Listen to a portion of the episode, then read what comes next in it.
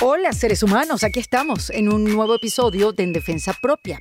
Como siempre les habla Erika de la Vega y yo no sé si ustedes se dieron cuenta, pero en las últimas semanas todo el mundo ha estado hablando de fútbol. Fútbol para acá, fútbol para allá, que si la Copa América, que si el Mundial de Fútbol Femenino. Y justo en estos días tuvimos la suerte de coincidir con una de las jugadoras de fútbol más importantes del momento. Ella juega con la selección femenina de Venezuela y es delantera en el Florida State University, donde estudia comunicación social. De hecho, la vimos como analista y comentarista en diferentes juegos del Mundial de Fútbol Femenino en la cadena de televisión Telemundo. Bueno, pues se trata de Deina Castellanos, que ha tenido una infinidad de logros en su carrera y los que le faltan. Entre esos logros está el ser la jugadora más joven en ser nominada al premio The Best FIFA en el año 2017, a la edad de 18 años. También fue una de las finalistas del premio Puskas de FIFA por un golazo de película que hizo a mitad de cancha en el último minuto de un juego contra Camerún en el Mundial Femenino Jordania 2016. Yo me imagino que hay mucha gente escuchando que no es muy fanática del fútbol, pero háganse un favor, vayan a YouTube y busquen este gol de Deina Castellano, que es una hazaña, es algo que no lo puedes creer hasta que lo ves. Bueno, conversando con ella, no solo aprendí un poco más de fútbol, sino de lo lejos que te puede llevar la disciplina y la convicción de los sacrificios que hizo en su adolescencia, de lo importante que es visualizar el futuro sin límites. Porque sí, Deina tiene una habilidad increíble para el deporte, pero también le ha dedicado su vida entera.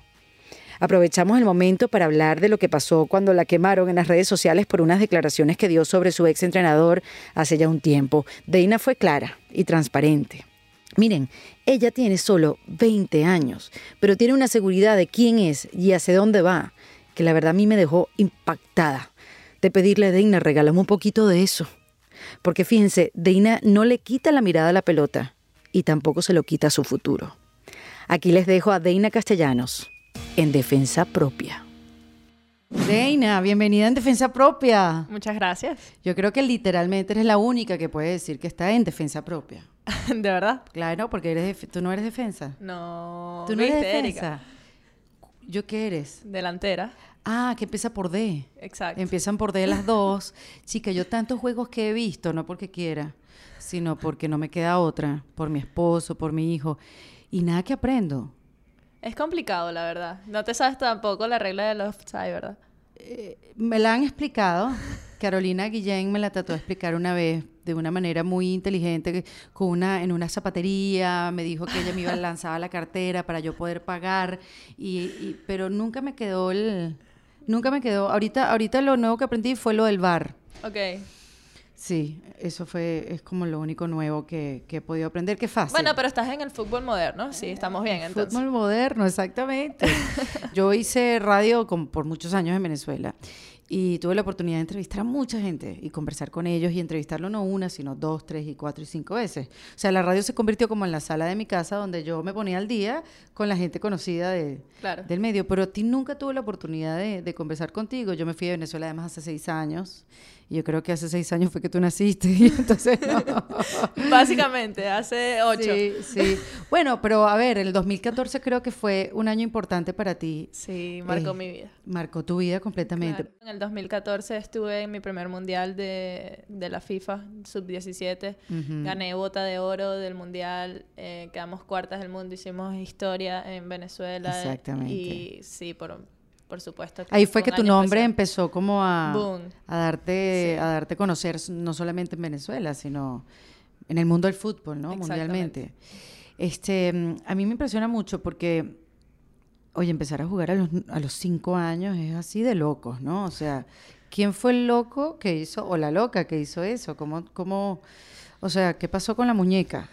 ¿Tú agarraste fue una pelota? Una pelota, totalmente. Eh, lo que pasa es que mi mamá nunca jugó con muñecas tampoco y creo que es como en los genes tal vez. Mm, Pero empecé a jugar porque un entrenador...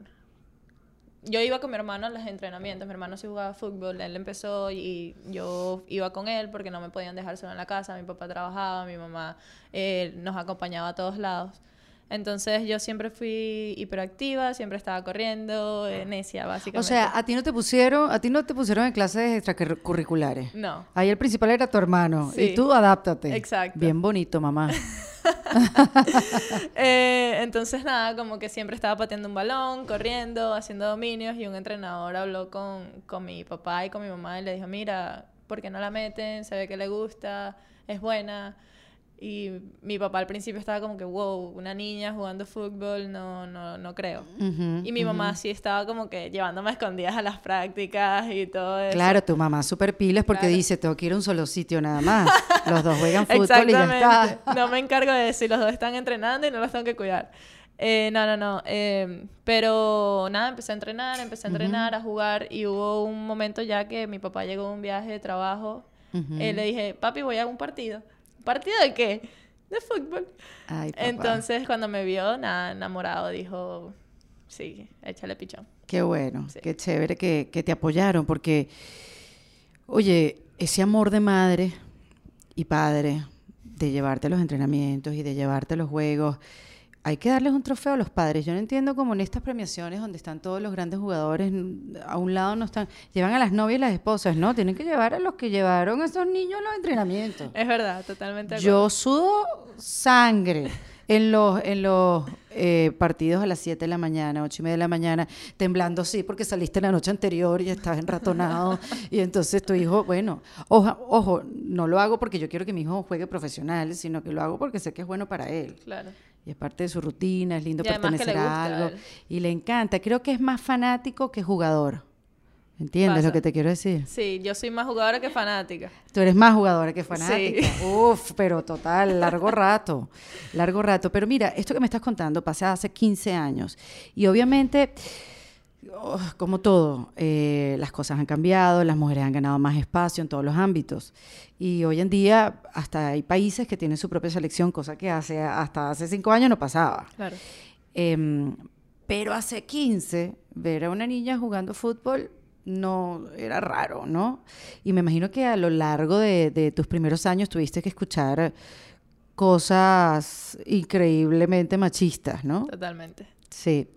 Como porque jugabas con varones, además. Sí, exacto. Hace 15 años obviamente no, no había equipos de mujeres, al menos en Venezuela. No había eh, fútbol femenino, simplemente fútbol masculino y de- le daban la oportunidad a las niñas de jugar en los equipos de los niños. Y eso fue lo que yo hice hasta mis 16 años antes de venirme acá a Estados Unidos. Entonces... O sea, nu- nunca estuviste, hasta que estuviste en la, en Ah, la- en la Exacto, o sea, mi primer, mi primer equipo de mujeres fue con la selección, pero, o sea, es la selección de tu país, eso no cuenta como un club, eso no cuenta como a una ¡Qué parte. loco! Exacto, ¿Y yo cómo siempre- te sentiste?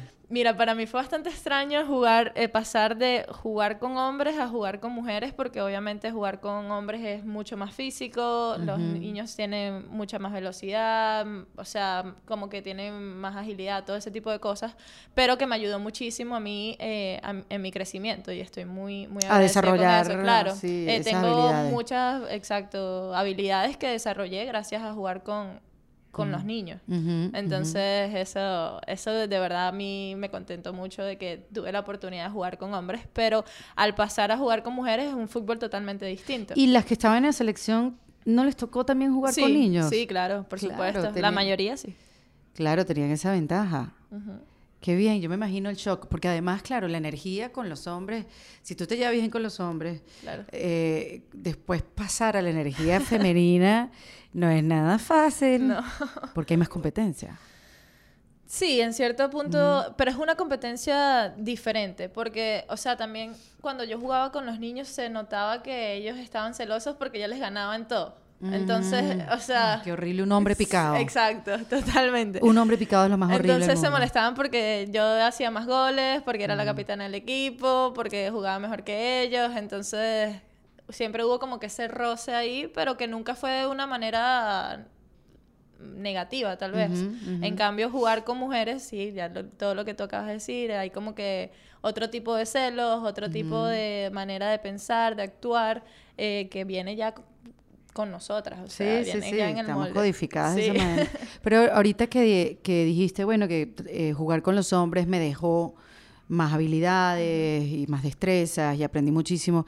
¿Qué crees tú que le dejaste tú a ellos? Porque, bueno, jugar tanto tiempo en un equipo y con, con, los mismos jugadores también, yo me imagino que tú le dejas, tú dejas huella en ellos también. Sí, no, por supuesto. Más allá de todas las amistades que pude haber creado, yo pienso que les pude cambiar la mente de, de, decir no solamente este deporte es para niños, sino que también es para niñas. Y yo era, o sea, una prueba evidente de eso, de que yo, de que las niñas y las mujeres podemos jugar fútbol yo creo que le hiciste un favor en la vida a esos niños. claro, porque desde muy pequeños entendieron que la mujer puede ser líder, que su virilidad no se ve eh, amenazada si hay una mujer que es capitana. No sé, ojalá, quiero pensar y ser optimista de que le dejaste... No, no, yo también pienso lo mismo, la verdad que sí. Le dejaste ese aprendizaje. Entonces pasamos a jugar con las niñas. Em, y Jane, eh, eh, a esa edad, cuando tú empezaste a jugar con las niñas, ¿qué, ¿cuántos años tenías? Doce. Con la selección yo empecé a los 12 años. Pero aún así seguía ¿Y te mudaste? Porque tú vivías en Maracay. No, yo, exacto. Yo vivía en Maracay, pero todas las concentraciones con la selección eran en todas partes de Venezuela. O sea, no era en un lugar específico. Entonces, podíamos estar dos semanas en Táchira, podíamos estar tres semanas en Yaracuy, podíamos estar en Barquisimeto, en... O sea, Margarita, cualquier parte de... ¿Y qué fue lo que más te impresionó de esa, de, de, de esa época, de esa rutina? Porque, bueno, como las cosas van cambiando, yo sé qué pasa que en el, en el ámbito profesional, por ejemplo, hay muchos jugadores peloteros de béisbol que salen súper jóvenes y cuando se enfrentan a una vida, como dicen ellos, en el norte, una vida en el norte, una vida en Estados Unidos, este, a otra comida, a otra, a otra disciplina, les afecta mucho y se vuelven para su casa. Sí. Dicen, no, que vaya, voy a casa de mi mamá, yo quiero la comida de mi mamá, yo quiero estar cerca de mi familia. Yo creo que eso es una de las cosas que más le afecta a los deportistas cuando salen de sus casas. Sí. No, bueno, eh, a mí la verdad no me afectó en lo absoluto. Más bien me ayudó ahorita, ya que vivo sola en otro país, que, que, me tuve que adaptar a otro idioma, todo eso. A mí la selección me, me ayudó muchísimo. eh, pero sí, obviamente era complicado a los 12 años estar seis meses fuera de casa y seis meses dentro. O sea, era como que, mira, tú tienes amiguitos, tienes que ir al colegio, tienes responsabilidades de una niña de 12 años. No tienes responsabilidades de una niña de 15, ya en ese momento. O sea, lo que, lo que pasó con la selección es que me ayuda, obviamente, a crecer más rápido de lo que debería. Claro. Entonces eso fue básicamente lo, la, parte como que más fuerte de todo. ¿Y, y de tu papá y tu mamá, quién ¿Quién es el que te ayudaba a esa, esa disciplina, al aguante, a, aguantar el, el, trote, ¿no? Porque no solamente es el físico, el, el entrenamiento físico, no, sino también psicológico. Entender que no puedes ir a la fiesta de la amiguita y que este, no puedes ir a la playa en carnavales y, un montón de cosas que me imagino te sí, perdiste. No, mi mamá, mi mamá fue desde el día uno bueno, mi papá desde el día uno nos dijo a mi hermano y a mí, si van a jugar un deporte que sea uno solo, no hagan lo que cometí yo, que era bueno en todos los deportes, que al final no fui bueno en nada porque no me dediqué a uno solo. Mi hermano y yo jugábamos toda la vida fútbol y ese fue el único deporte que que bueno, que nos dio resultados, como quien dice. Porque Pero no probaron más nada, no probaste básquet, no yo, probaste No, yo no probé más nada. Mi hermano antes de eso sí tuvo natación, béisbol, mi papá más al béisbol, mi papá fue pelotero y todo eso. Y mi hermano, no, esto no es lo mío, a mí no me gusta llevar sol parado aquí sin hacer nada, o sea... Nueve innings. Exacto, y mi mamá lo sufría también, porque mi mamá era la que lo llevaba a los entrenamientos a la una de la tarde, entonces, no. Eh, pero mi mamá sí fue la que siempre me decía, mira anda a dormir, acuéstate. Eh, yo me mm. perdí todos los 15 años de mis amigas porque el día siguiente tenía un partido.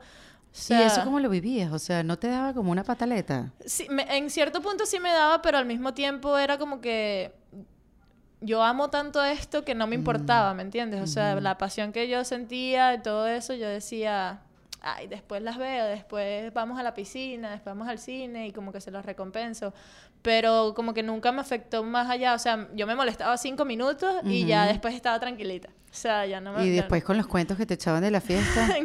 bueno, después yo decía, pero eh, ustedes fueron a la fiesta hasta las 5 de la mañana, yo hice cinco goles el día siguiente, entonces como que lo compensaba, exactamente. Oye, pero bien madura en esa época, porque para entenderlo Sí, tienes que ser demasiado apasionada por lo, por lo que te gusta, ¿no? Claro, no, y también yo entendía que yo sabía que tenía algún tipo de futuro en esto. O sea, Entonces, tal vez si yo hubiese sabido de que no. Pero ¿cómo esto- sabías que tenía futuro? Aparte de que eras buenísima. O sea, ¿cómo sabías Porque que era sí? bastante disciplinada. eh, o sea, toda- lo decían tus- También tus me lo decían coaches. mis coaches, me lo decían mis, mis padres, más allá. No lo, me lo decían para hacerme sentir alguien eh, superior a los demás, sino que me lo hacían para que me diera cuenta de que, mira, si te pones seria, esto puede ser algo que, que te puede ayudar a conseguir una beca en Estados Unidos, que te puede llevar a, a jugar un equipo O sea, te pusieron el panorama así, Exacto. mira, esto es lo que puede pasar. Exacto. Claro, y eso te define completamente y, y lo visualizas, te pones una super meta.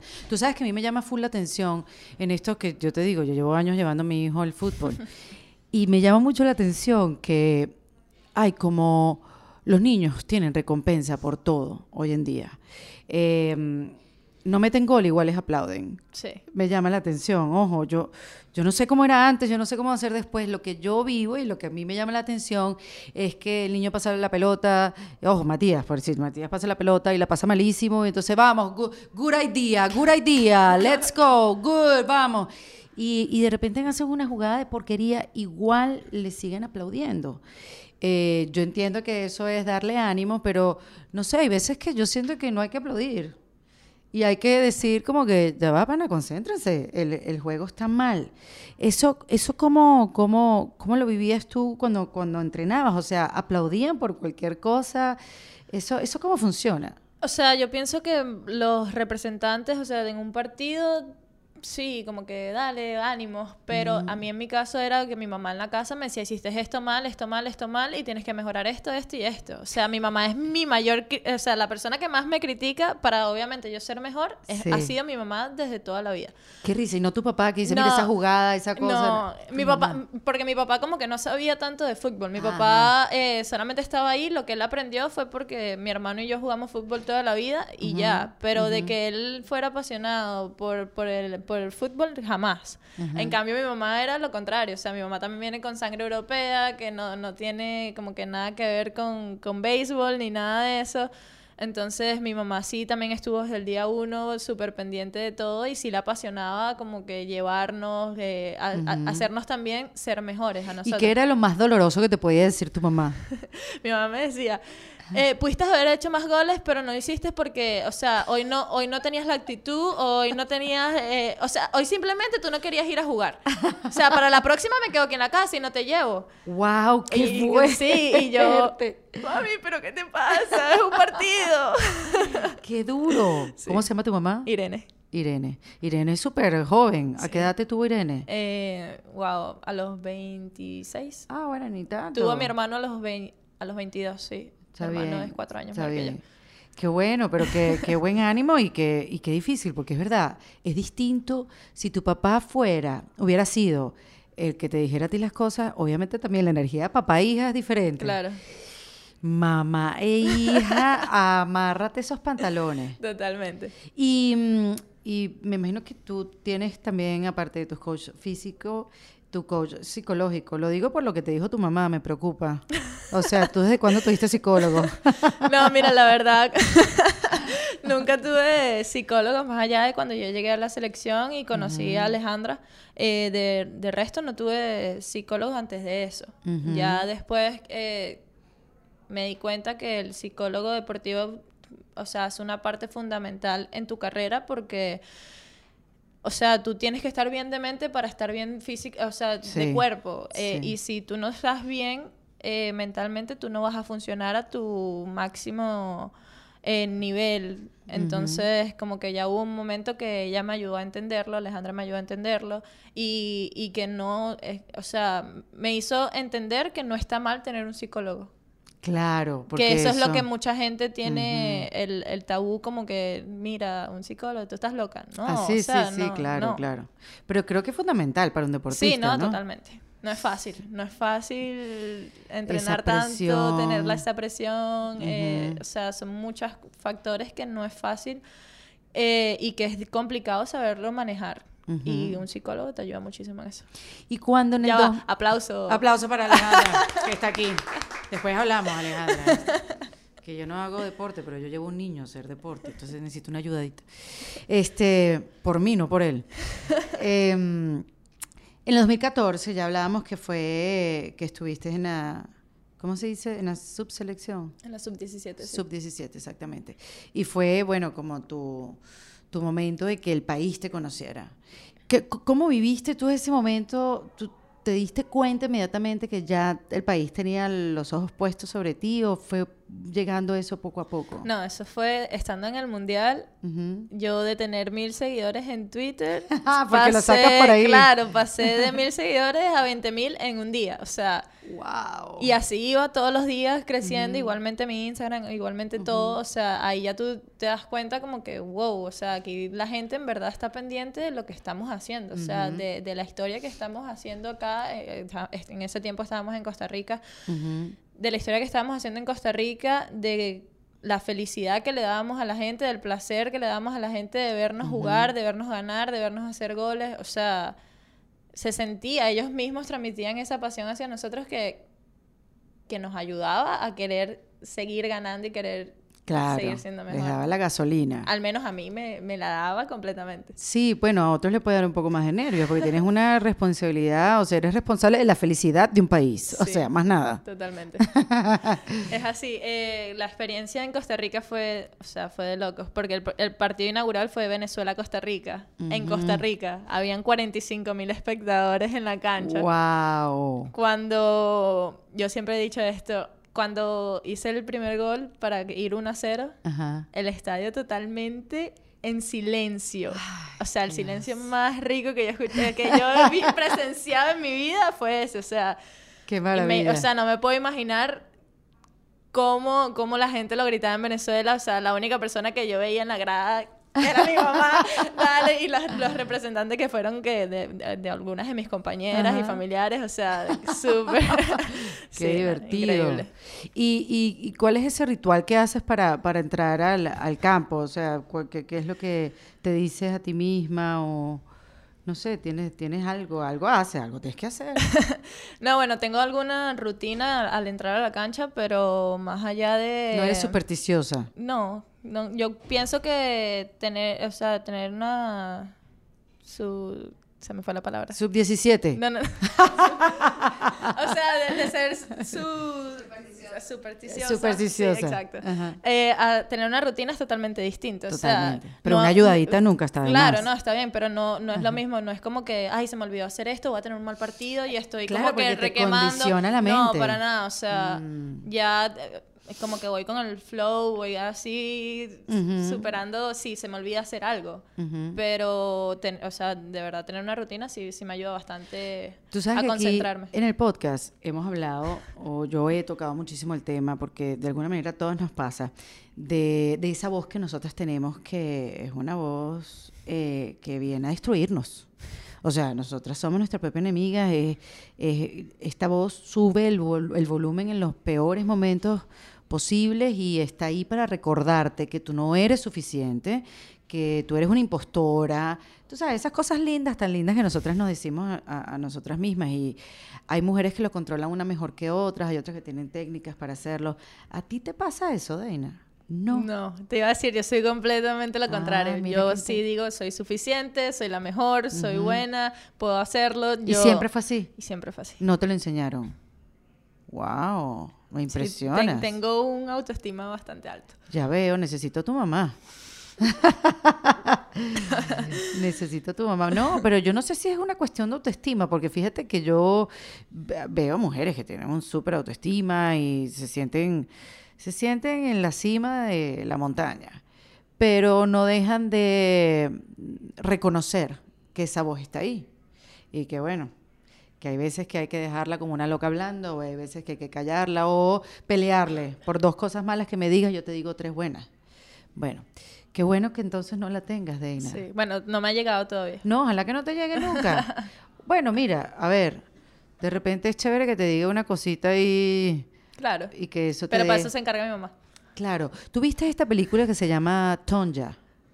Esta sí, es la historia sí, sí la vi, de, claro, de, la, claro. de la patinadora de hielo que la mamá le pagaba al público, claro, como, como no, sé si la han visto, pero aquí viene spoiler alert total, porque esta además estuvo nominada al Oscar.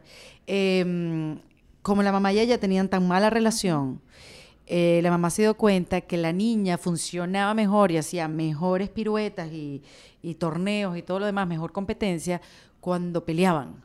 Entonces llegó un momento que se fue, esto se, fue, se le fue las manos y ya la mamá le pagaba del, a gente del público para que insultara a la hija en plena Sí, sí. faena. Este, obviamente a ti no te pasa eso, pero ¿qué es lo que te da a ti gasolina? O sea, ¿qué, qué cosa que escuchas en el público, qué cosa que veas o qué, qué es lo que te da ese, ya van a ver lo que voy a hacer hoy? Yo, mira, no creo que sea tanto el público, sino eh, más, a- más mis entrenadores. Hay veces que, por ejemplo, no estoy teniendo, o, o ellos piensan que no estoy teniendo un buen partido y me lo dicen y a mí me entra una euforia porque, o una rabia que yo digo, mira, Claro. tú no estás aquí adentro, o sea, yo entiendo que tú lo veas desde afuera tan fácil, pero adentro tal vez no lo es así. Y me pasó en, en la temporada pasada, en, en el último partido que hice gol, para ya pasar al, al College Cup, que son los últimos cuatro equipos para las semifinales y final. Ajá. Eh, mi- uno de mis entrenadores me dice, mira, la que estás marcando está haciendo lo que te da la gana contigo. Básicamente me dijo eso. Oh my God, yo estaba como que no, tú, tú no acabas de decirme esto, tú no acabas de decirme esto. Ajá. Entonces yo eh, empecé a jugar, empecé a jugar, hice el gol para ganar, pero o sea, más allá de que hice el gol para ganar, fue un golazo. O sea, fue uno de los mejores goles de mi O carrera. sea, te retaron. Me retaron, exacto. Eso creo que es la, la manera. Me dicen, no puedes. Claro que puedo. Claro que puedo y te lo voy a demostrar, básicamente. Cuando hago el gol, grito de rabia, lo celebro así con demasiada euforia. Sí, sí, se te ve, se te ve. Yo te he visto celebrando goles y si es verdad, Sí. es una cosa de... Te sale de aquí adentro. Sí, y, y más allá, o sea, y en ese gol tan- tenía tanta rabia y tanta como Impotencia. impotencia. que se me salen las lágrimas y todo, y yo como que, coyote. Qué fuerte, qué increíble. Bueno, pero es la mente, es la mente que te hace, te, lo filtras de esa manera, lo, que- lo que te dicen. O sea, y si el entrenador sabe esto, entonces me imagino que te lo dirá un poquito más de veces, así más poquito, que no es que dije, pero te lo dirá más seguido. sí, posiblemente. Bueno, háblame de este golazo olímpico. ¿Ese fue en dónde? Eso fue como que en el minuto, como que 93. Sí. Un gol a media cancha. Mira cómo estoy hablando. Se me vuela la cabeza. Me alucino que yo diga media cancha. He aprendido. Muy bien, muy bien, Sí. Matías. Exacto, muy bien. Este, qué, qué loca experiencia. ¿Dónde fue eso? En Cana- contra Canadá. No, fue contra Camerún en Jordania. Estoy clarísima. Que has viajado por el por mundo C, entero. empieza por C. Gracias, exacto. Exactamente. Y que ese gol iba a significar la, clasifi- la clasificación. Ujú. Ok. Háblame de ese gol. Bueno, eh, O sea, ¿sabían que tú ibas a hacer eso? Eso es una cosa... eso es algo que yo practico muchísimo. Ajá. O sea, no es, no fue casualidad. Eso sí te lo puedo decir. No fue casualidad. Hubo muchos factores que me ayudaron, pero no fue casualidad. Eh, me da mucha risa porque un- el jefe de prensa de la, de la selección siempre le preguntaba a mi entrenador, ¿por qué Deina hace eso siempre? ¿Por qué? Ah, ¿por, ¿por qué, qué? ¿Por qué lo practicas? Sí, y entonces, no sé, Kenneth como que agarraba y le decía, ya vas a ver, básicamente, Ajá, ya vas a ver. Lo hace porque puede, o sea. Claro. Entonces, vamos ganando 1 a 0 con un gol mío en el primer tiempo de tiro libre, faltando en el minuto 90, 92, nos empatan el partido. Manos en la cabeza a todo el mundo, ¿qué vamos a hacer? Estamos fuera, no es posible. Eh, contra Camerún, no por sub- subestimar a nadie, pero, o sea, no se supone que era un rival tan fuerte. Ok. Eh, wow. Todo el mundo Ujú. estaba como que no puede ser que nos esté pasando esto después de tanto tiempo de trabajo. O sea, muchas cosas vinieron a la cabeza. Ujú. Pero en mi cabecita estaba ya pensando qué iba a hacer yo para marcar la diferencia, para hacer que Venezuela pasara a la siguiente fase. Hace el cambio, entra mi compañera y me dice, ¿qué hago? Ella te dice Ella así, me sí, dice porque yo vi que ahí se ve que Ajá. ustedes algo pasó ahí entre Claro. ustedes dos. Yo estoy, yo estoy esperando que el, el árbitra dé la, la señal para empezar, para reanudar el partido. Veo que la arquera está literalmente en el área pequeña y yo digo, yo lo tengo que intentar porque lo tengo que intentar. O sea, lo voy a hacer. Entonces yo le dije, pónmela ahí, le dije, pónmela aquí. Yo caminé donde está, le señalé, le dije, me la pones ahí y corre. Y corre en tal caso de que pegara el palo, que la portera diera rebote, rebote. o sea, Ajá. cualquier cosa. La pelota salió de mi pie perfectamente, o sea, eso iba Ah, así, sí. yo digo que a, a un angelito la llevaba... Entonces, tranquilito, tranquilito, Tranquilito, sí. o sea... O sea, no había viento, no había... na- o sea, es como, es como un momento que el planeta se paralizó y que... es muy cómico eh, porque apenas salió la pelota de mi pie, ya yo sabía que era gol. Porque iba tan bien que yo dije, o sea, es- fue- no existe la perfección y eso fue la perfección en ese momento. O sea, Eh, bueno, en todo caso la podía parar la arquera. exacto. La portera en ningún momento se lo esperó. ¿Quién se va a esperar que alguien va a patear desde Perdón, la mitad de la cancha? arquera. No, no, no. Ah, está bien. Arquera, portera. Sí, no, es la misma, es la portera. misma. No, no, es. No, para dejarlo claro. No, pero la arquera. pues. ok, ok. Eh, yo supe, o sea, cuando yo vi que la pelota iba para allá, yo empiezo a correr hacia el, el banquillo de mi equipo para celebrar, porque ya yo sabía que era gol. Qué y eso fue, bárbara. o sea, demasiadas emociones. eh, por supuesto, el- uno de los mejores goles de mi carrera. Es que por, lo, paran por, lo, por lo emocional, no tanto por cómo fue el gol, porque tal vez yo considero otros de mis goles mejor que ese. Ujú. Pero lo que significó ese gol para mí, para Venezuela, para mi equipo, que al final Sí. eso era lo que me importaba a mí, lo que significara para el equipo. Wow, eso Sí. fue... Y después te nominaron por un premio al Puscas, ¿no? Exacto. Que me enteré que todo esto existe gracias a ti, Deina. Este, mm, explícanos qué es el, el. Eh, Puskas. el Puskas es el básicamente el mejor gol del año. Tú compites mujeres contra hombres, hombres que juegan en las ligas profesionales, las mejores ligas, eh, la Liga de España, la Premier League, todos estos tipos de ligas profesionales que son top. Y tú compites contra, contra o sea, eres el, es el mejor gol del año, básicamente. Ok. Entonces yo estuve nominada entre los tres mejores goles del año. Y no ganaste. No. ¿Quién ganó? Eh, eh, ¿Qué Giroud. pedazo de gol ganó? Un gol que fue suerte. Te lo Eh, digo que fue está, suerte. Yo sabía, yo sabía. Fue suerte, no, y más allá también la plataforma que tienen eso, porque eso lo elige el público. El gol lo elige el ah, público. ya. La plataforma que tienen esos jugadores profesionales, obviamente. ganó un hombre? Un hombre, sí. Mm. Era, sí, eran dos hombres contra mí. Imagínate, Deina. Pero es que ese gol se tiene que ganar algo. O sea, eso no, esto no puede quedar así. Me niego. Bueno, se ganó el corazón de todos. Y, Suficiente y, por los ejemplo, en esta, en la oportunidad que tuviste de estar en, en la premiación de The Best de FIFA, eh, ninguno de estos jugadores que conociste te hablaron de ese gol. Sí, por supuesto que sí. Ah. O sea, porque obviamente muestran mis highlights, eh, porque aparte de estar nominada al Puskas, estaba nominada al Dives, entre Ajá. las tres mejores jugadoras. Sí. Entonces están haciendo como que la presentación de todos los jugadores que están nominados en cada categoría.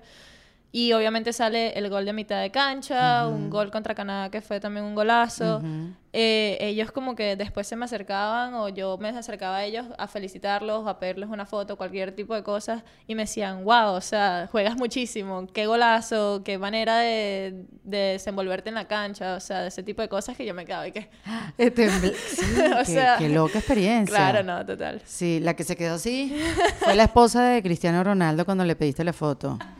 Yo le vi, sí. La cara no se le vaciló nada. Nada, nada. Sí, pero, pero yo no sé por qué, si estás, sabes, como que tienes unos hijos con él, ya, tranquila, y yo soy futbolista. No, y además la esposa de Cristian. Exacto, o sea, por Dios, relájense, yo no entiendo, o sea. Pero también qué experiencia, además que leí que hubo una polémica porque un, un montón de, de mujeres futbolistas como que ¿por qué la nominan a ella si tú no estás jugando profesional, entiendo, ¿no? Eh, ¿Y cómo le saliste al paso a esas críticas?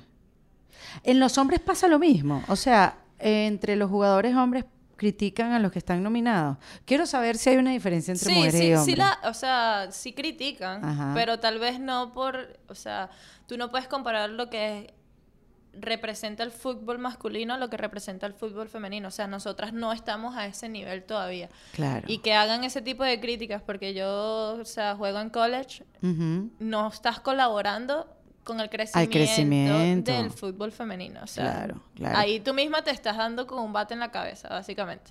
Claro. Pero yo estas críticas, yo simplemente dije, porque fue una jugadora en específico que yo también admiro muchísimo, o sea, admiraba muchísimo, ya no tanto.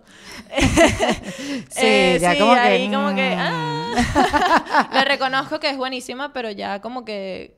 ¿Sabes? Cuando tú conoces, cuando, tú piensas que tu ídolo es una cosa, pero no lo es, es como, wow. Se te cae un poquito. Exacto. Yo lo único que dije fue eh, que no pasaba nada, que yo estaba muy contenta de estar donde estaba, estaba agradecida con la FIFA por darme la oportunidad de estar ahí con todos los venezolanos que hicieron posible que yo estuviese ahí también, porque como te dije, es una cosa de votos. Claro. Eh, y que yo seguía simplemente admirando lo que era ella y la de jugadora que era ella. Yo no, no, en ningún momento me afectó su crítica. Que por cierto que ahorita hablas de eso, entiendo que hay una jugadora, se me olvidó el nombre, que ganó ese premio y no fue al mundial. ¿Quién es la que no fue al mundial pidiendo mejoras salariales para su equipo? Eh, bueno, ella ganó eh, el, mismo premio, pero en otra. O sea, es como, o sea, está el Dives y está el Balón de Oro. Ella ganó el primer Balón de Oro. De, ah, ¿Es ella? Es ella. No, no, mm. no es ella la que me ah, criticó. Es Ada, que es otra, una jugadora de Noruega, que sí fue. Ya creo que tiene como dos años en protesta con, con la selección, contra, la federación, no... O sea, tiene dos años fuera de la selección y no quiso participar en el mundial. Que por supuesto, o sea, eres la mejor jugadora del mundo en este momento y no estás con, tu, con tus compañeros, o sea, te da un. Oye, está haciendo un sacrificio. Y, y además es un mundial de fútbol que, la verdad, la verdad, a mí me costaría muchísimo decir no, no voy a un mundial después de tanto tiempo de trabajo porque además tienes que esperar cuatro años para poder jugarlo, entonces claro. no. Pero, pero el esfuerzo de una tampoco es que pueda traer tantos resultados, ¿no? O sea, sería más interesante que, que la selección se uniera, o sea, que en la unión está la fuerza, me imagino. Y si quieren mejorar, pues, el, papel de la mujer y lo, lo, que ganan las mujeres en el fútbol, equipararlo por lo menos a lo que ganan los hombres, yo creo que debería ser como un trabajo de todos, ¿no? Sí, no, yo pienso que tal vez ella pudo haber ido al Mundial y que a través del Mundial, o sea, iba a tener una plataforma mucho más grande para poder decir, mira esto, esto, esto, seamos, dame el mismo pago, quiero ser igual, quiero tener los mismos beneficios. Utilizar la plataforma. Exacto. Es que anularse no te lleva a ningún lado, la inacción no te lleva a ningún lado. Pero bueno, se respeta lo que hizo. No, no, bueno, sí, pero, pero sacarlo como por lección, porque yo me imagino que todas las mujeres, y estoy segura que también muchos hombres en el mundo del fútbol, quieren que la inversión publicitaria sea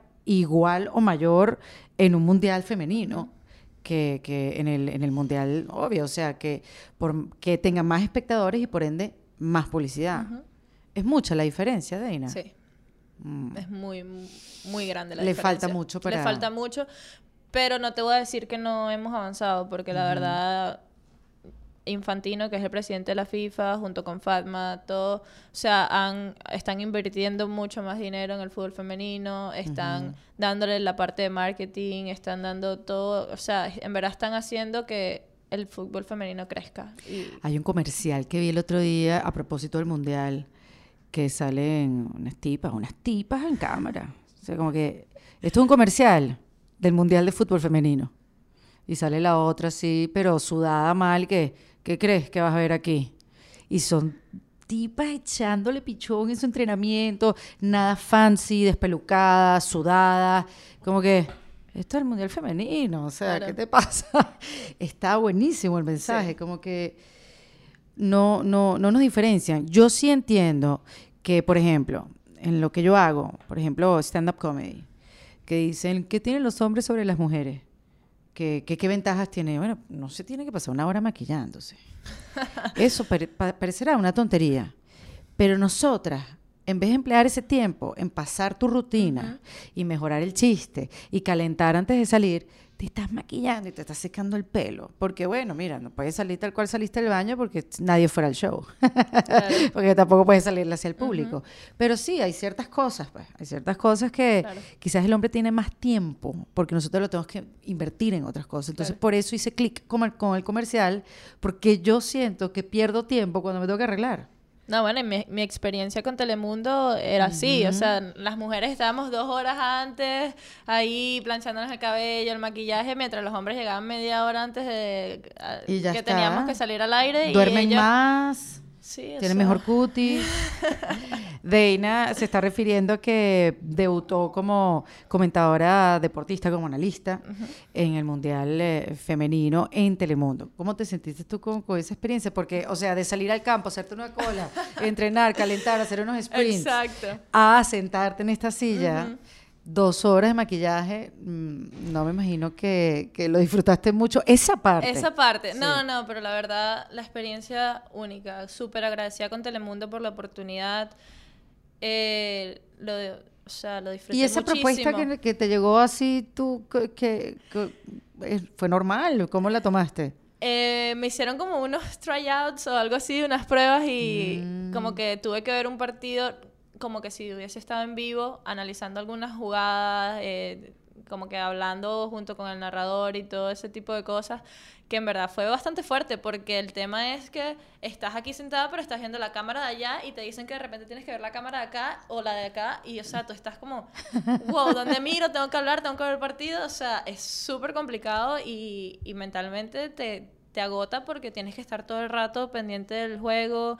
De repente estás escribiendo algo y el narrador te pregunta algo y tú, wow, ¿qué dijiste? O sea, es como que tienes que estar en, en todos tus sentidos. Sí, es otro tipo de concentración. Exacto, pero la verdad que me encantó. O sea, buenísimo. Al principio súper nerviosa. Yo decía, wow, los primeros cinco minutos del primer partido que me tocó, la voz así se me notaba que estaba ¿Y te temblando. ¿Te escuchabas Claro, porque yo, no, además de eso, tú tienes los audífonos y tú te escuchas a ti lo que tú estás diciendo. Pero digo, te revisabas en una grabación, como que a eh, ver bueno, cómo me hablé. los videos y todo ese tipo de cosas. ¿Y, qué tal? ¿Te gusta oírte? Sí, o sea, no, la verdad, no me gusta oírme. no, te lo digo porque a mí tampoco me... Hay ciertas cosas que a mí no me gusta oírme, por eso te digo. Sí, no, en verdad no me gusta oírme.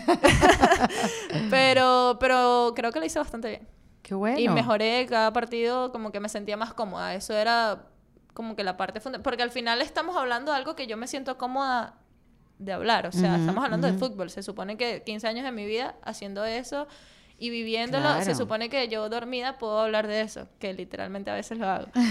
Pero pero no, es, fuerte. O sea, estar en cámara, eh, pensar lo que vas a decir para no cometer un error, para... No, no, no. Sí, sí, sí, Y una de las cosas que ahorita dijiste, bueno, me siento cómoda hablando de fútbol, una de las cosas que uno no se siente nada cómodo hablar es de la política, sobre todo si eres, somos venezolanos porque la verdad que la política se metió por todas partes de nuestra vida y, eh, es súper, eh, a ver, enajenado el tema, ¿no? Es como súper pasional. Y los deportistas de Venezuela, no hay manera de que no les salpique la política. No importa cuál sea el área, cuál es la disciplina siempre están con una polémica. Hace poco lo que pasó con el, con el coach, con, como ya te voy a decir el nombre,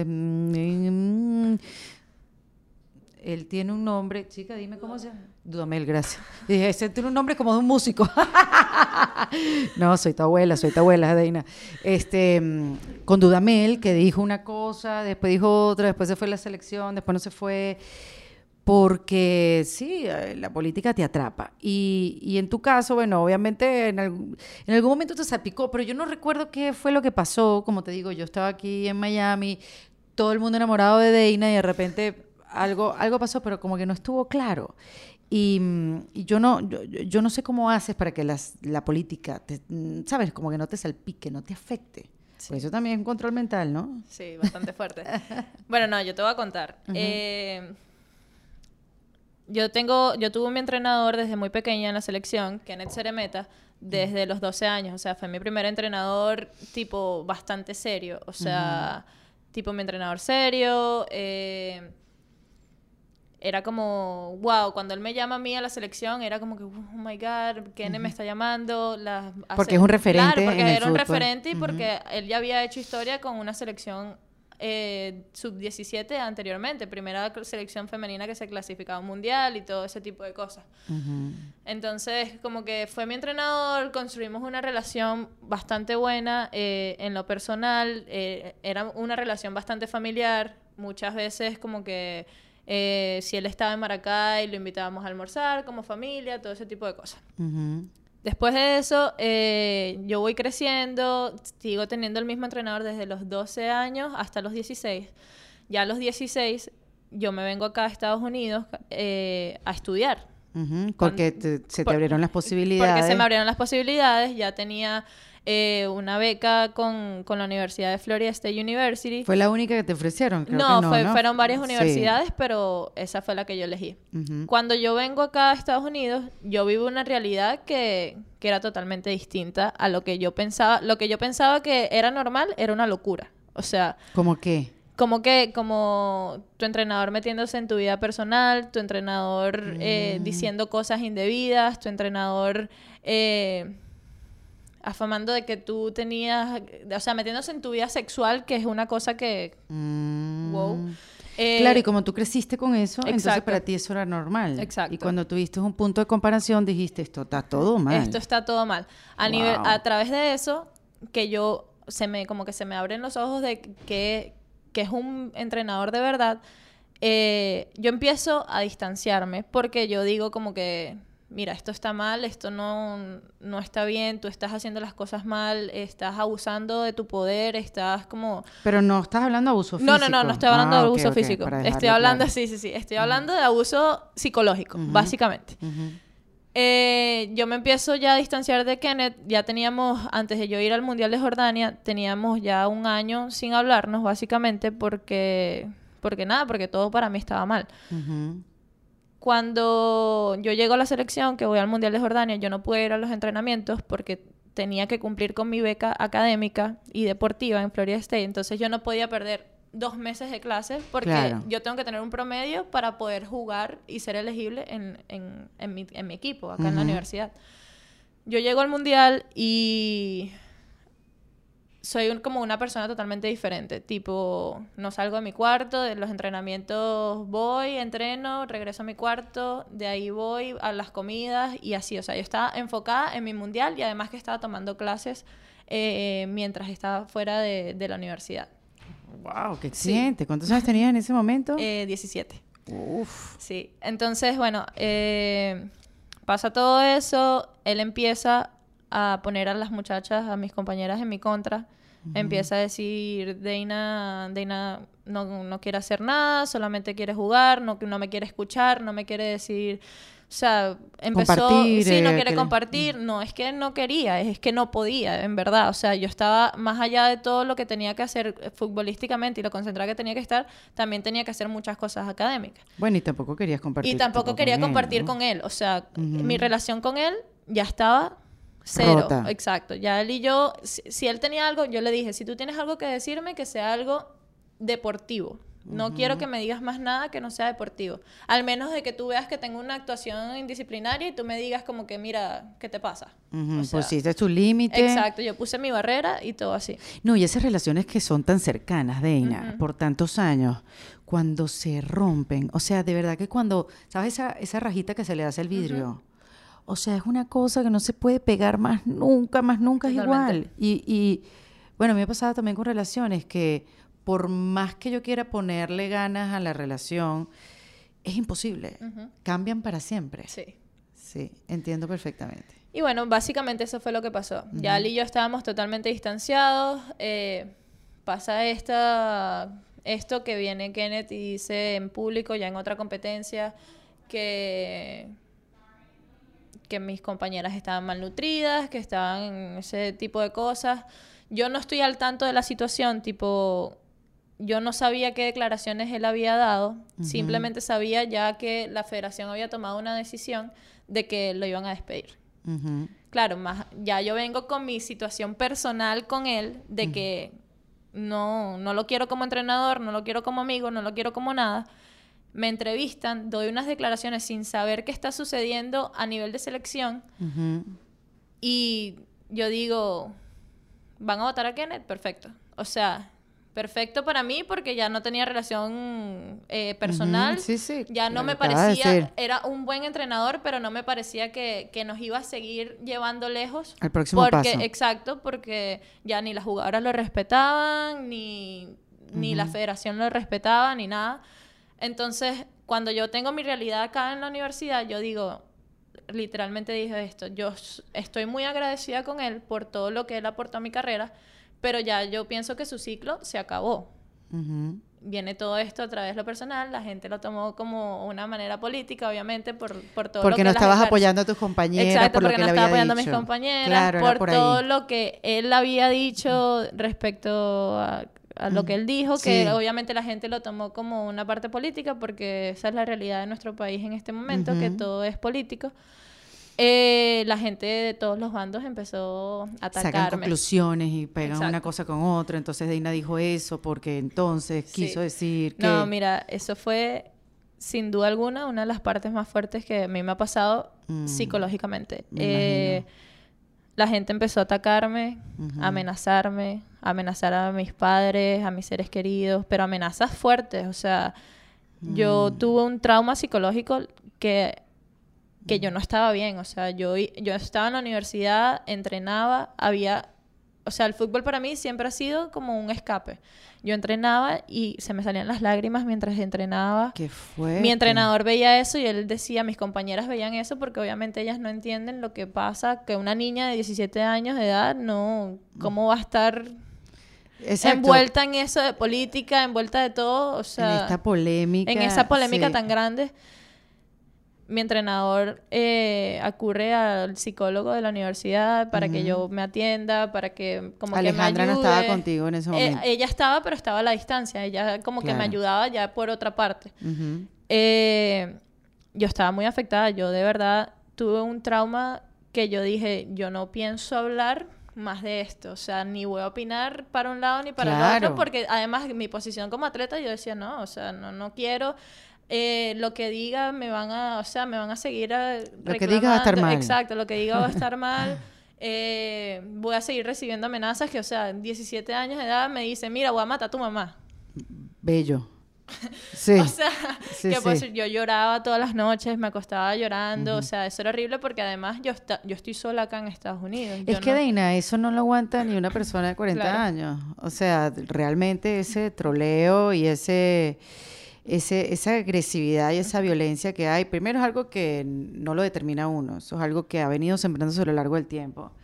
Y que yo también entiendo que los ánimos estén así como están. Claro, Todo es malinterpretado, todo es malentendido y tú dices que tienes 17 años, pero aunque seas grande igual, eso, eso es algo muy fuerte de vivir claro. este, y quieres resolverlo y no hay manera de resolverlo y, y bueno, en ese momento la inacción sí te trajo por lo menos paz. Sí, bueno, no, y tanto, tanto fue así que, o sea, yo estaba tan afectada, mis compañeras de la universidad me borraron todas las redes sociales del teléfono, me decían, tú no vas a ver esto, esto te está afectando a ti, lo cual nos está afectando a nosotras como equipo.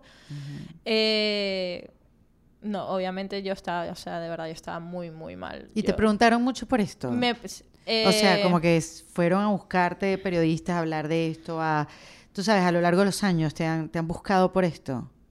No, no de esta manera, No, porque además, o sea, yo creo que tus éxitos han sido claro. tantos y tan seguidos que ya esas cosas tienen que quedar eh, atrás, o sea, como que hay cosas más importantes de que hablar. Sí, hay muchas cosas más importantes de que hablar, pero esa parte siempre como que resalta un poco. Pero bueno, sí, básicamente fue eso y para mí estar agradecida con una persona no significa que puedes dejar que esa persona abuse emocionalmente y Claro. psicológicamente de Tampoco ti. le debes. Y tampoco le debo, exacto. No le debes. Es Eh, exactamente eso. Y bueno, eh, eso ¿Qué fue lo será que este señor chico que estábamos hablando? ¿Este sujeto dónde estará hoy en día? No sé, no queremos saber. Yo después, yo- yo después lo googleo. Yo sé que no, tú, no me- tú- tú no tienes por qué saber. Muy bien. Pero lo cierto es que en este podcast que hablamos de reinvención, chicos, antes de hablar de la reinvención, ¿y tu hermano que fue el que te metió todo esto en el fútbol? O sea, ¿tu hermano te quiere hoy en día o qué? Sí, no, por supuesto. Mi hermano, mi hermano y yo tenemos una muy linda relación. Somos súper unidos. o sea, casi nunca lo veo porque estoy yo acá, casi nunca Pero voy en a el momento Venezuela. que, que tú entraste, a ver, este, tuvo que ver, yo acabo de ver una película malésima, de esas que, bueno, no hay más nada que ver, ponla ahí en, en iTunes, que no me acuerdo cómo se llama, pero, epa, no, no, mentira, no es que era malísima, de cualquiera, eh, era la historia real de una luchadora libre. ¿Tú lo- no la vieron? ¿Saben de qué se trata esto? No, malas deportistas todas. Este, esto es una inglesa. Este, esta lucha libre, la lucha libre esta de, que son coreografías. Sí. em, la familia tenía un ring de esos en un pueblo por allá, quién sabe por dónde, y el hermano, que era mayor, y ella como que toda su vida dijeron que iban a ser luchadores. Y desde chiquito hay videos de ellos, esto es una historia real pero la, la, dramatizaron, pues hicieron la, la, historia, pues contaron la, la, biopic, como le dicen. Entonces, este, querían ser, querían ser, va un entrenador, ve el desempeño de todos los que están ahí en el pueblo y la única que elige es a la niña cuando el varón es el que más se lo tomó a pecho, el que más estaba entrenando, era el que daba clases, era el que era, era el tipo que iba a luchar. Y de repente la hermana y como que, no, no, no, tú estás loco, yo no voy a ir. yo me voy si me voy con mi hermano. Y al final no se fue con su hermano y, sufrió mucho, ella se devolvió, se la llevaron a Estados Unidos para hacer unas, unas pruebas y tal, y ella se devolvió porque ella no podía con la culpa de que ella estaba ahí, su hermano no. Y su hermano, por supuesto, se sentía, ojo, esto no es tu historia, esta es la película. Em, su hermano se sentía frustrado, que no avanzó para nada. Él daba clases de lucha libre, todo fue una porquería. Él se fue por el mal camino. Y bueno, después entró como que en, en buena lid, ella se hizo campeona y quien la acompaña es el, es el hermano y la familia. Entonces te cuento todo esto porque quiero saber qué pasó cuando tú fuiste elegida para ir a la selección o cuando fuiste creciendo en, esos poquitos años que tenía. ¿Qué pasó con él? No, mi hermano siempre estuvo a mi lado. Pero él no avanzó, él no... Él, jugó, o sea, él jugó por muchos años, él jugó profesional en el Aragua Fútbol Club un par de, un par de, una temporada, algo así. Pero todos sabemos cómo es el deporte en Venezuela, entonces él no, no pudo, no pudo seguir. o sea, porque no, no, no había como un apoyo monetario, entonces o, te ponía serio o qué. Exacto. Entonces él, mientras jugaba, estudiaba y eso es lo que él hace ahorita. O sea, él solamente estudia, se está graduando de contador público. Mm, o sea, eh, nada que ver, ni, ni, ni psicólogo deportivo, ni nada que tenga que ver con el deporte. Eh, pero, está bien como contador, porque necesitamos un contador en la familia, Deina. Eh, pero no, él siempre como que súper, o sea, él siempre me apoyó muchísimo. Es muy cómico porque cuando a mí me nominan a los Dives, él está en Tallahassee conmigo, me vino a me fue a visitar. ¿Cuando te nominan al? Dives. Al Divest, ajá. Ajá. Eh, él está ahí conmigo, duró como tres meses conmigo, lo quería matar a la segunda semana, ya le decía, ya vete, déjame en paz, necesito mis cosas, necesito mi espacio.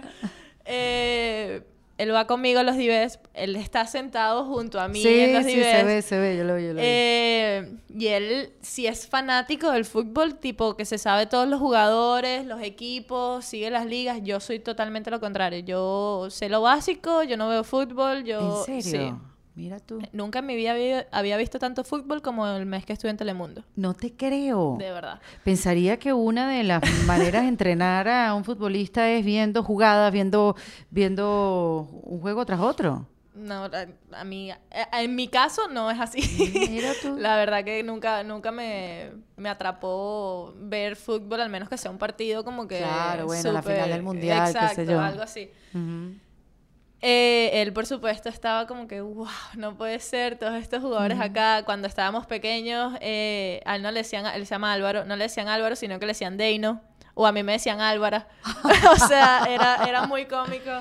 Eh, pero, él, nunca, hubo un reclamo. Nunca hubo un reclamo, nunca se molestó, mm. nunca se puso celoso, nunca nada. O sea, él más bien estaba, mi hermana es la mejor y, y es así. O Ay, qué bello. Y si se equivocaba, ya estaba tu mamá para decirle un par de cosas, ¿no? Exacto.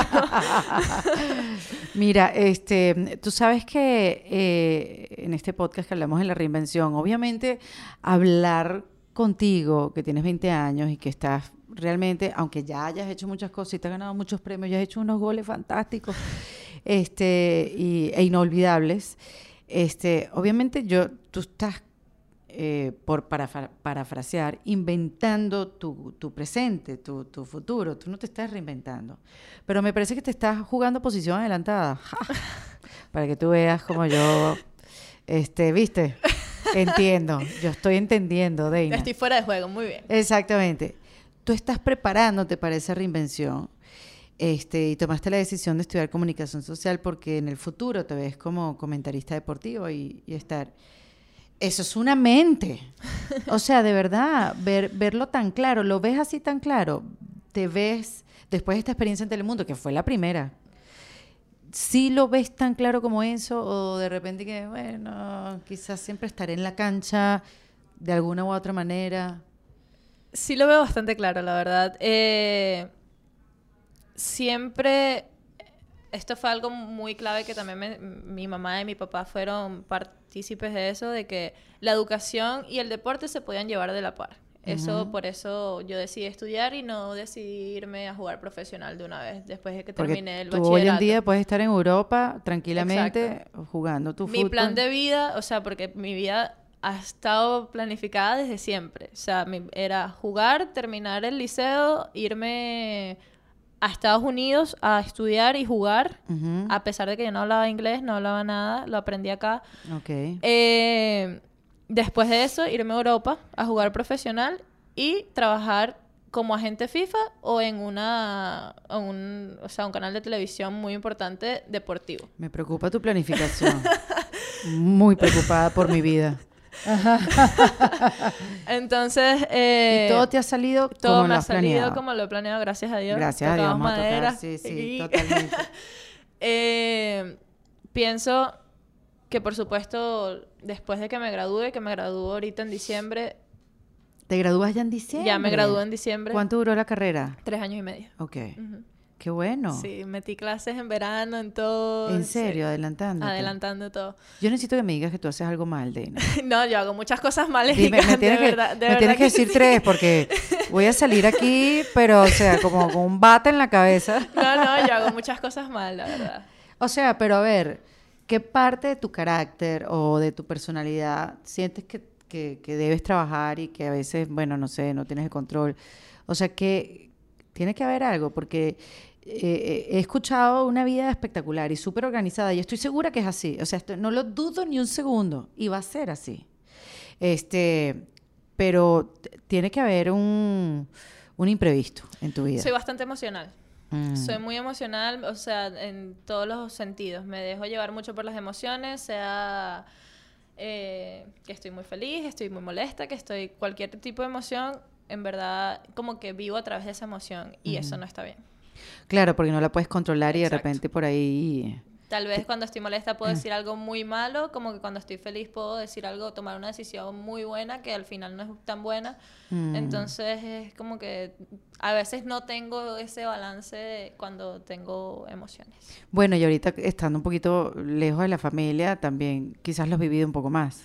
Mm, fíjate que yo no soy tan familiar en ese sentido. Creo que es por la, por, por la selección que como estuve desde tan pequeña, tanto tiempo fuera, eh, a mí no me, no me afectó nunca venirme acá a Estados Unidos. Yo duré tres meses sola en Canadá teniendo 15 años. Eh, O sea, nunca me, nunca me costó como desprenderme de, de mi familia, de mis amigos, de, de nadie. O sea, yo con tal de hablar con mi mamá eh, por teléfono una vez a la semana, yo estoy bien. O sea, tampoco hablamos todos los días, tenemos como que no sé, soy bastante independiente, sí, Soy bastante independiente, también es eso que cuando voy estoy con mi mamá o algo, porque yo vivo sola desde que tengo 16 años, entonces es como que yo tengo mis cosas, yo vivo mi vida a mi manera, a pesar de que yo le consulto a toda mi mamá, yo siempre he hecho como que si yo voy a tomar una decisión importante en mi vida, mi mamá es la primera persona que yo se la consulto. Yo una vez escuché un dicho, un dicho que dice, nunca tomes una decisión que no puedas compartir con tu mamá. Exacto. Exacto. Eh, entonces, como que he sido bastante independiente y cuando voy a Venezuela, que estoy con ella en Caracas, es como, wow, ya me tengo que ir. Porque te empieza... Porque ya me empieza como que me quieren controlar, me quieren decir qué hacer, me quieren decir qué no hacer y hay veces que yo como que, mira, este... bueno, porque además... E, e, esa etapa de cuando yo te decía que si no te dieron pataletas porque no ibas a la fiesta, o sea, te hiciste, creciste de niña adolescente y cuando uno se pone adolescente las hormonas lo hacen uno un mostrico y mm, de verdad, y, o sea, vivir esa transición jugando el fútbol sin salirse de ahí. Tiene que haber sido no eh, no te creas tampoco fue que, que, fue mm. perfecto. Yo me he salido varias veces del carril y pero mi mamá me jala las orejas y me vuelve a meter. Pero ya hubo un momento que o Alejandra o Sonia o, o, cualquiera que es bastante de mi círculo cercano, o sea, hay veces, mira, Day,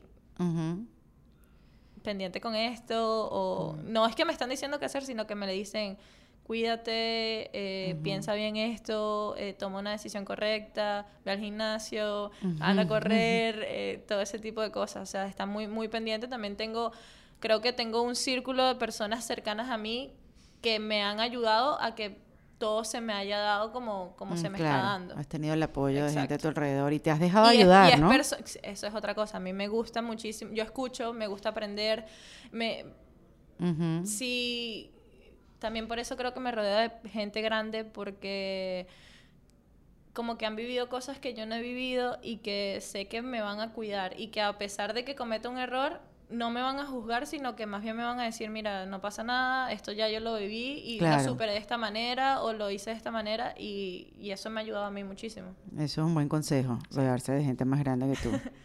Entonces, bueno, habíamos quedado en que ya tú habías planificado toda tu vida, ya la tienes toda planificada. No veo novio en todo este camino que has contado. Claro que he tenido novio. ¿Has tenido novio? Sí, sí. ¿En, qué tiempo? Eh, bueno. Erika, hay Erika, siempre hay tiempo. Eh, siempre hay en tiempo. Las noches hay tiempo. eh, no, no, claro que tenido. ¿Has tenido relaciones largas? ¿Larga? ¿Cuánto tiempo es larga para ti? De dos años, tres años. Dos años, tal vez. Ah, está bien, está bien. Y ahorita Pero es bastante complicado, ¿no? Ahorita estoy soltera. Yo me imagino. Más con todo esto, imagínate. Este corre... En el último mes he estado en todo, en todo Estados Unidos, en Europa, o sea, con todo lo que tengo que hacer con la universidad, con el trabajo, con Telemundo, con Pero nunca, nunca has vivido esa parte de la película, como que esa relación que quisiste que, que, que, se diera y no pudiste porque te tuviste que ir y entonces tuviste que sacrificar y dejar. Pero ahí es, es, que yo no soy sentimental, ese es el tema. Tú me te, emocional, pero no sentimental. Entonces como que... Eres muy práctica en tomar decisiones. Sí. Yo para aferrarme a algo sentimentalmente me cuesta. ¿Y eso lo, lo te lo enseñaron o lo trajiste? Lo, traje yo. De, de fábrica. Creo que es la parte europea de, de mi familia que, que, es así. Sí, yo me imagino eh, a uno que otro esperando el momento como que sí, que lo diga, que lo diga, que fue difícil dejarme. Pero ya veo que no. Entonces, si hay alguien, ¿no? no, no, no, porque es lo contrario. Yo sería porque es lo contrario. ah, por el sufrimiento del otro te estás viendo. Básicamente, sí. Sí. Entonces, bueno, te gradúas en diciembre. ¿Y cuál es tu plan? Mi plan es irme a jugar profesional. Todavía no quiero decir dónde, ni en qué país, ni en nada, porque todavía no lo hemos decidido. eh, pero sí, ya el próximo paso es irme a jugar profesional. O sea, tú el año que viene ya estás en profesional. Ya el año que viene, en enero, si Dios quiere, ya estoy jugando profesional. ¿Y funcionaría con, con la Vinotinto, funcionaría como, como funciona con todos los jugadores? ¿O ya tú no juegas para el Vinotinto? ¿Cómo, ¿Cómo funciona eso? Sí, no, igual. O sea, la Vinotinto es algo... Exacto, si me convocan, eh, la mayoría de las cosas que, que están permitidas con los clubes, con la universidad, con todo eso, son fechas FIFA, que son fechas que pone la FIFA, que ya todo el mundo sabe que los, todos los clubes, todas las universidades saben que las jugadoras en esas fechas no van a estar. Entonces, como que no pueden decir que no, básicamente.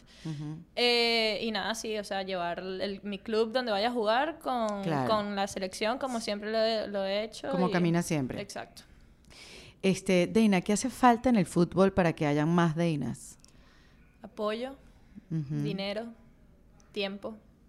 Tiempo de, de las personas que, o sea, de las federaciones, de, de los que hacen que el fútbol femenino crezca, básicamente. Que inviertan el tiempo, que obviamente si invierten el tiempo, invierten dinero y que crean en este proyecto, porque al final tienen que creer en esto. Sí. Totalmente, sí, si no creen hasta luego. Y las marcas también, y los clientes. Sí, claro, o sea, yo siempre he dicho, tú, tú, no puedes, tú no puedes comprar algo que la que no ves, o sea, que no, que no, que no está por ahí, porque no es lo mismo que tú vayas al supermercado y compres eh, lo que está eh, en la primera parte de, del, del, ¿Cómo es que se llama? Del estante. del estante. del estante. Super inglés. Del estante a, lo que está de último. O sea, ¿cómo, ¿cómo, tú compras lo que está de último? Así sea mejor, tú no sabes que es mejor porque no lo estás viendo. Entonces, es básicamente eso. O sea, tú no... tienes que, tienen que darnos, esto, esto ya es muy importante los medios de comunicación, eh, las marcas, las federaciones, la FIFA, todo, o sea, es, es, mucha gente que es tiene mucha gente a la misma vez, a la misma haciendo vez, fuerza a la misma vez. Exacto, como dicen las elecciones. Y yo creo que eso también el público, porque mientras más público haya, más inversión va a haber. Eso es lo que yo digo, o sea, no es lo mismo tú ver por televisión un partido de fútbol femenino que tiene la grada llena, lo atractivo que hace eso eh, para la gente que está en, en la televisión viéndolo, a verlo con, un- con la grada vacía. O sea, tú dices, Ana, está ese cualquier equipito ahí que juega y... Sí. No, ¿me sí. entiendes? So- perdón por esta pregunta, puede ser muy ignorante, pero no sé, tengo la duda. ¿Son las mismas medidas? ¿Es el mismo campo? ¿Es Sí. la misma arquería? ¿No hay ninguna diferencia en distancia? No hay ninguna diferencia en distancia. Wow. Ujú. Qué bárbaros son. Qué increíble. Y entonces después que juegues profesional, ya estás graduada en comunicación social. Bueno, lo que yo, lo que yo iba era de que, ¿por qué no hacer las dos cosas al mismo tiempo? Obviamente yo voy a estar enfocada un 90% en mi fútbol y Ujú. ese 10% que me queda puede ser de yo estar haciendo cosas con, con mi carrera educativa que es comunicación social. Claro, claro. Entonces, po- podemos ver, o sea, ahorita lo estoy haciendo, estoy haciendo, estoy jugando y estoy, estuve con Telemundo. Sí. Entonces es como que no es imposible. Hay que tener voluntad. Sí, y eso, eso sobra aquí. No, ya veo, ya veo que eso sobra. Aquí yo siempre pregunto, Deina, al final de la conversación, tres tips para reinventarse. Pero yo no, yo no sé si esa es la pregunta correcta para ti. Pero por lo menos tres cosas que debe tener una deportista que quiera llegar a ser como tú. que necesita tener? Disciplina, pasión y esfuerzo. Claro, pero si no tiene la pasión, ya, listo, fuera, out, próxima. No, hay mucha gente que, que se siente cómoda con lo que está haciendo, pero no es apasionada en lo que hace.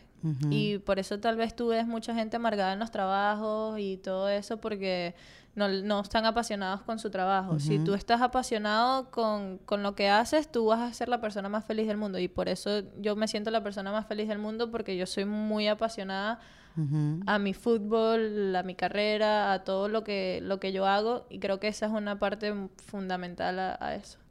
Está bien. Pasión, esfuerzo Y disciplina. y disciplina, Dios mío, que creo que de todas es la más difícil. La, la más difícil de todas. Yo estoy feliz de haberte conocido, de verdad que sí. Te lo juro, yo no puedo creer que conozca a esa niña que metió ese gol. No, yo, yo- mira, yo te lo juro que no puedo creer que después de tanto regaño que me hizo mi mamá de por ver a Erika tipo 11, tan tarde que tenía clase al día Irene, siguiente. Tú regañabas a esta niña demasiado, chica, de que le hubieras dejado ver su programa favorito de todas las noches. Claro. Ah, no, no, no. qué que gracias por tenerme aquí, la verdad. Qué bella. Increíble. Qué bella. Te, bueno, nada, te deseo que, que todo tu plan se dé exactamente como tú quieres. Gracias. Deina Castellano habló en defensa propia. Esto fue en Defensa Propia, grabado en los espacios de WeWork, producido por Valentina Carmona y editado por Andrés Morantes, con música original de Para Rayos Estudios. Recuerden suscribirse y recomendar el podcast. Yo soy Erika de la Vega y nos escuchamos en un nuevo episodio. ¡Hasta luego!